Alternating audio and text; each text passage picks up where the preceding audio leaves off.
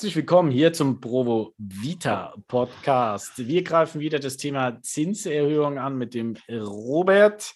Jetzt geht es aber um die Leute, die Fix und Flip betreiben, also reiner Grundstückshandel, An- und Verkauf, ob diese Zinserhöhung auch für diese Leute Konsequenzen hat. Natürlich, klar, müssen die auch mehr Zinsen bezahlen, wenn sie was kaufen, aber wir denken ja immer weitreichender. Was hat es für die Zukunft für Konsequenzen? Was hat es vor allem für Konsequenzen, wenn die schon einen Bestand haben, wo sie vielleicht gerade im Abverkauf sind? Ähm, wie sich das auswirkt. Robert, wir steigen direkt ein, wie wir es gewohnt sind. Ähm, wir haben jetzt einen äh, Grundstückshändler, der 30 Wohnungen, ähm, also wir reden von einem kleinen Grundstückshändler, der 30 Wohnungen aktuell hat. Da hat er teilweise schon fertig renoviert. Manche brauchen noch ein halbes bis dreiviertel Jahr. Er wartet natürlich auch äh, auf gewisse Dinge. Es sind ja die Lieferketten sind ja auch äh, langsamer.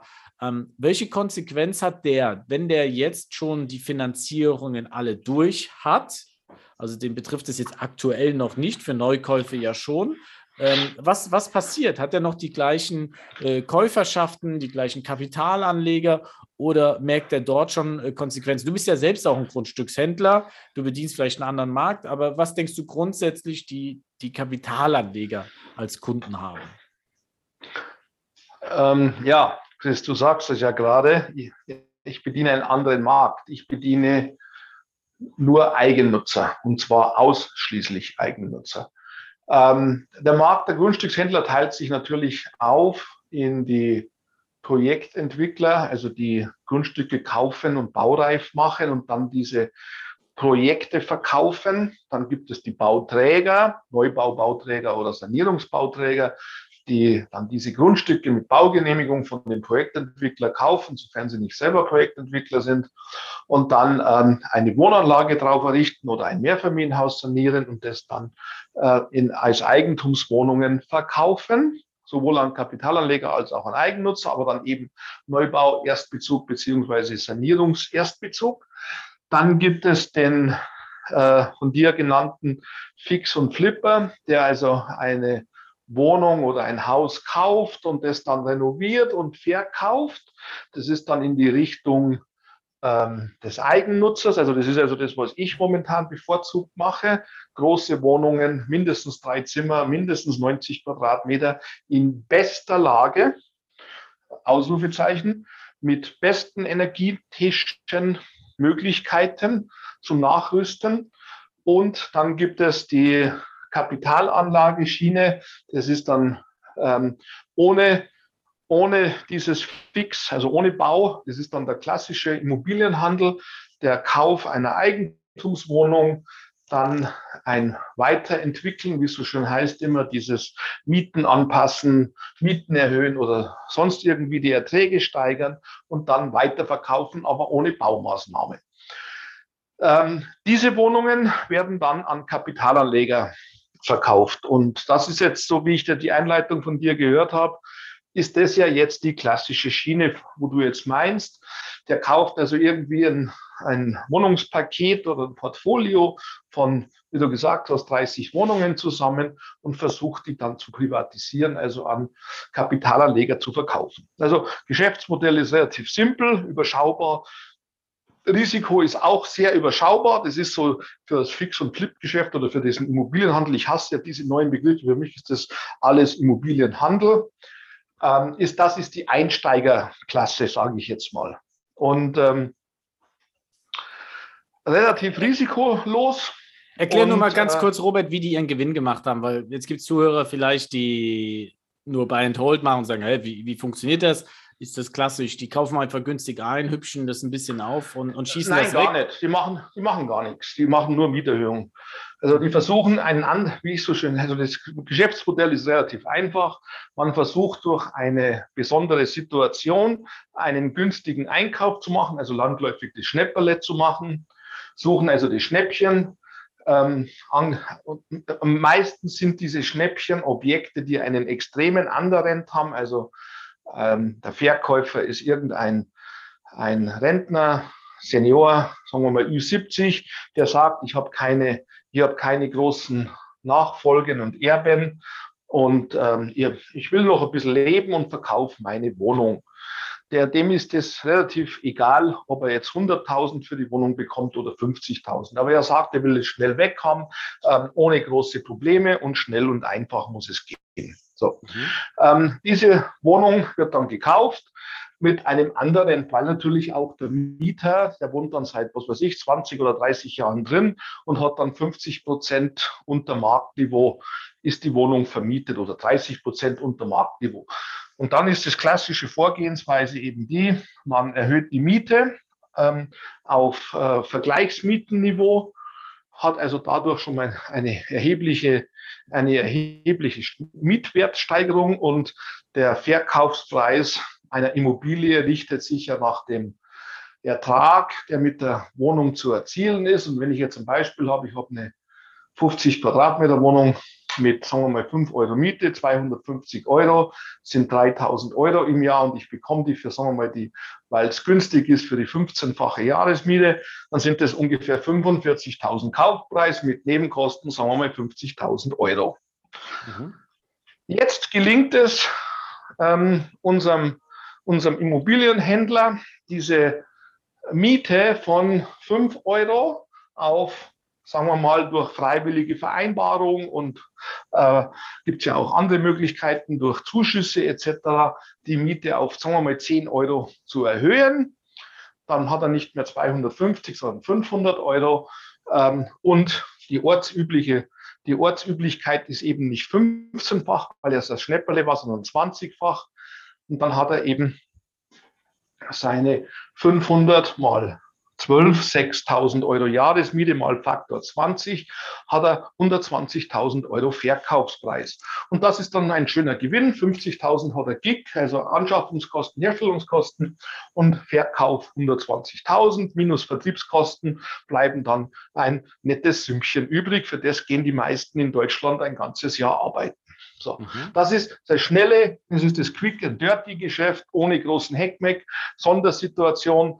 Rentner oder es ist eine Erbschaft, es ist gestorben oder es ist eine Erbengemeinschaft oder Zwangsversteigerung oder eine Grundstücksauktion. Also immer irgendwas, wo nicht normal übers Immo-Scout läuft, immer irgendein, irgendein Sonderdeal. So. Mhm. Und da reichen dann zwei, drei so äh, solche Deals im Jahr und dann hat man ein gutes, nettes Einkommen. Und wird sich was für den ändern aufgrund der Zinssteigerung? Nicht nur für ihn, für sondern den, auch für den Absatz, für den Verkauf. Ja, ähm, für ihn ändert sich eine ganze Menge, weil er ist ja gewohnt, dass er an Kapitalanleger verkauft. Mhm. Und Kapitalanleger sollten zumindest ab und zu mal Kapital anlegen, also echtes Geld, eigenes Geld anlegen und nicht 115 Prozent von der Bank sich holen. Das ist kein Kapitalanleger. Ähm, Jetzt dieser Kapitalanleger, der also ein gewisses Kapital selber hat und den Rest von der Bank sich holt, der nimmt den Taschenrechner und sagt, ich möchte wenigstens 100 Euro oder 50 Euro im Monat Überschuss haben. Also diese klassische Cashflow-Rechnung. Das, was jetzt wir vorhin beim Thema Buy and Hold hatten in der Ankaufsbetrachtung, das haben wir jetzt als Endkunden. Ähm, nur natürlich nicht, dass der bei 115 Prozent 20, 30 Euro hat, sondern der sagt, okay, die Wohnung kostet jetzt beispielsweise, wie wir es gerechnet haben, 120.000. Mit Nebenkosten kostet sie mich 130.000. 50.000 habe ich selber, 80.000 holen wir uns von der Bank. Mhm. Für den sah die Rechnung ja dann so aus, 500 Euro Miete, dann hat er ungefähr 20 Prozent nicht umlagefähige Kosten, also hat er dann noch 400 Euro. Und diese 80.000 mit bisher 1,5 Prozent Zinsen, 2 Prozent Tilgung, 3,5 Prozent, sagen wir mal, hat ein bisschen mehr getilgt, 4 Prozent, 80.000 mit 4 Prozent, das sind dann 3.200 Euro, sind 200 250, 260, 265 Euro Monatsrate an die Bank und er hat 400 Euro, ähm, 400 Euro Nettoertrag, 500 Euro Kaltmiete minus eben die 100 Euro nicht umlagefähig, hat er 135 Euro Cashflow, kann für sich noch ein bisschen eine Rücklage bilden für Sondereigentum und hat dann 100 Euro zur freien Verfügung. So. Mhm. Das war die Standardrechnung bisher, wie er seine Wohnungen verkauft hat. Und jetzt? Was machen und wir jetzt? jetzt? Und was machen wir jetzt? Jetzt simulieren wir die gleiche Situation. Er hat auch wieder 50.000 Eigenkapital und muss 80.000 finanzieren. Jetzt allerdings mit 3%. Die Banken werden vielleicht sogar eine höhere Tilgung verlangen. Vorhin das Thema ja angesprochen, dass die Banken mit diesem Wohnimmobilienkreditpuffer, was ja kommen wird, mit diesen Sicherheit, da hat er eine sechsprozentige Annuität. Und plötzlich kosten ihn die 80.000 Euro, 6% Annuität, 4.800 Euro. Mhm. Und das sind dann ziemlich genau 400 Euro. Und wie wir ja vorhin gehabt haben, weil es ist ja, äh, alle anderen Daten bleiben ja gleich, die Miete bleibt gleich, das Hausgeld bleibt gleich, 500 Euro Miete, 20 Prozent nicht umlagefähig, 400 Euro. Das heißt, er hat Cashflow null. Und jetzt kann man sich ja sich überlegen, er muss also von diesem Cashflow null, müsste er jetzt die Instandhaltungsrücklage für Sondereigentum, ein eventuelles Mietausfallwagnis selbst bezahlen. Mhm. Und jetzt kommt der Kasus Knaxus. Er hat ja 50.000 Euro eigenes Geld reingelegt. Bisher war er froh, wenn er dieses eigene Geld weg hatte, weil er musste ja Negativzinsen zahlen. Jetzt bekommt er aber plötzlich, kann man ja Bundesanleihe jetzt ein Prozent. Also er würde ja theoretisch auf seine 50.000 Euro jetzt 500 Euro Zinsen schon bekommen. Das heißt, jetzt haben wir das Opportunitätskostenprinzip. Er muss ja seinen Wiederanlagezins, den er eigentlich hätte, wieder die 50.000 Euro in der Bundesanleihe hat. Diese 500 Euro, die muss er ja auf jeden Fall schon mal bekommen. Und die hat er nicht, diese 40 Euro. Also er heißt, er macht schon mal 40 Euro Verlust entgangenen Zins aus der Opportunität Anlage in Bundesanleihe. Plus Risiko für die Instandhaltung, die er bilden muss, plus Mietausfallwagen. Das heißt, aus vorher 130 Euro Cashflow positiv bisschen Instandhaltung nur 100 Euro und Ersparnis der Negativzinsen wird jetzt plötzlich ein 100 Euro Minus. Das heißt, das Delta ist, der Kapitalanleger verliert in diesem einfachen Beispiel 200 Euro monatlich. Mhm. Vorher 100 plus, jetzt hat er 100 minus. Und das, das ist natürlich, das heißt dann natürlich, jetzt kommt die Diskussion, Wer zahlt denn die 200 Euro? Und die 200 Euro, das ist dann relativ einfach. Das ist der Kaufpreis, der runter muss. 200 Euro im Monat sind 2400. Bei einer sechsprozentigen Annuität ist es 16,667. Kann man also ganz einfach ausrechnen. 2400 mal 16,667 ergibt dann irgendwas mit 35.000 Euro. Also kostet die Wohnung dann nicht mehr 120.000, sondern bloß noch 85.000. Mhm. So, 50.000 hat er ja Gig, dann hat er immer noch 35.000. Es muss aber davon die, den äh, Vertrieb bezahlen. Jetzt kommt der nächste Effekt. Ich habe heute schon die ersten Vertriebe gehört, die wieder 10% netto, also 11, 11,9 ähm, Prozent Vermittlungsprovision für Kapitalanlage verlangen. Das war ja lange Zeit weg. Da waren ja die Innenprovisionen für Vertriebe 2, 3 Prozent. Jetzt 11,9 Prozent. Ich habe mit einem anderen Makler gesprochen, der hatte bisher immer auf so eine Immo-Scout-Anzeige, wenn er was gemacht hat, 100 Anfragen. Jetzt hat er noch 10. Aber im Prinzip äh, geht es dem zwar, er hat weniger äh, Gewinn, dieses Beispiel, aber er macht ja trotzdem ja. noch Gewinn. Er wird jetzt nicht. Äh, wenn er günstig, wenn er günstig einkauft. Wir reden ja immer vom Schnäpperle. Genau, wir, wir reden ja von, von einem Vernünftigen, der äh, vernünftig ja, genau. gekauft genau. hat. Ähm, ja. Und äh, ähm, jetzt ist die Sache, das Einzige, was ja vielleicht jetzt, das, das, wir können ja nicht nur immer dieses eine Argument nehmen, wir müssen aus der anderen Seite sehen. Vielleicht sagt aber derjenige auch, die Kapitalanleger bleiben bestehen, weil die trotzdem damit rechnen, ähm, auch wenn sie plus minus null rauskommen, ähm, dass der Wert der Immobilien dennoch weiter steigt, weil ja Corona, haben ja auch viele gedacht, die Immobilienpreise gehen nach unten. Ja.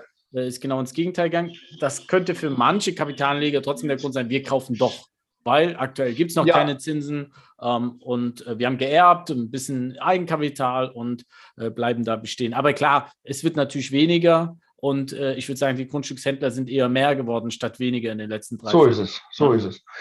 Und äh, jetzt kommt eben das Problem, der Absatz verzögert sich, die Nachfrage sinkt brachial ein und dadurch sinken die Verkaufspreise. Und wie gesagt, die ersten Makler kenne ich schon, die sich auf Vertrieb, auf diese, auf diese Kapitalanlage Immobilien zu meiner Zeit in den Nullerjahren, als das High-End war, da hatten wir 35 bis 50 Prozent Provision.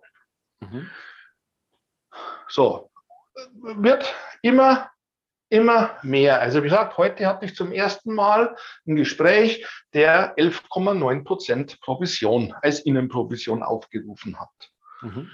Ähm, für mich ist es ein Zeichen, dass die Leute, äh, gerade was Kapitalanlagegeschäft angehen, werden immer vorsichtiger. Und dann lesen die Leute natürlich von ähm, dem Energiesparen, von der CO2-Steuer. Also diese, diese Stimmung ist ja momentan sehr, sehr negativ, was die Kapitalanlage angeht als Immobilie. Ähm, ich gebe dir recht, die Immobilienpreise äh, werden tendenziell weiter steigen, weil einfach der Zinssatz immer noch zu niedrig ist und auch nicht so hoch steigen wird. Aber, und das ist die wichtigste Konsequenz, die momentan da ist, Qualität. Qualität, Qualität und bei Immobiliensprache heißt es dann natürlich Lage, Lage, Lage. Wenn also jetzt irgendwelche so Fix und Flipper, die ein Wochenendseminar schnell besucht haben und gelernt haben, die kaufen da irgendwelche Rumpelbuden zusammen, äh, streichen die an, tun was weiß ich was, Fliesen lackieren oder keine Ahnung, was da so alles gemacht wird und was die so gelernt kriegen äh, und hauen die Dinger billig weg oder teuer weg. Ähm, dieses Geschäftsmodell wird nicht mehr funktionieren. Mhm. Die entweder Robert, ich muss dich ganz, ganz kurz unterbrechen, ähm, weil wir wollen ja die Podcast-Folgen nicht zu lang machen. Ähm, nicht, dass du schon zum nächsten Thema gehst. Ich möchte gern in der nächsten Folge, dass wir auch ein bisschen was über dich erfahren, ähm, weil du bist ja auch Grundstückshändler und ich möchte in der nächsten Folge darauf eingehen, warum du an Eigennutzer das Ganze machst und warum du das noch weitermachen willst, okay? Ja. Alles klar, bis gleich. Okay, bis gleich.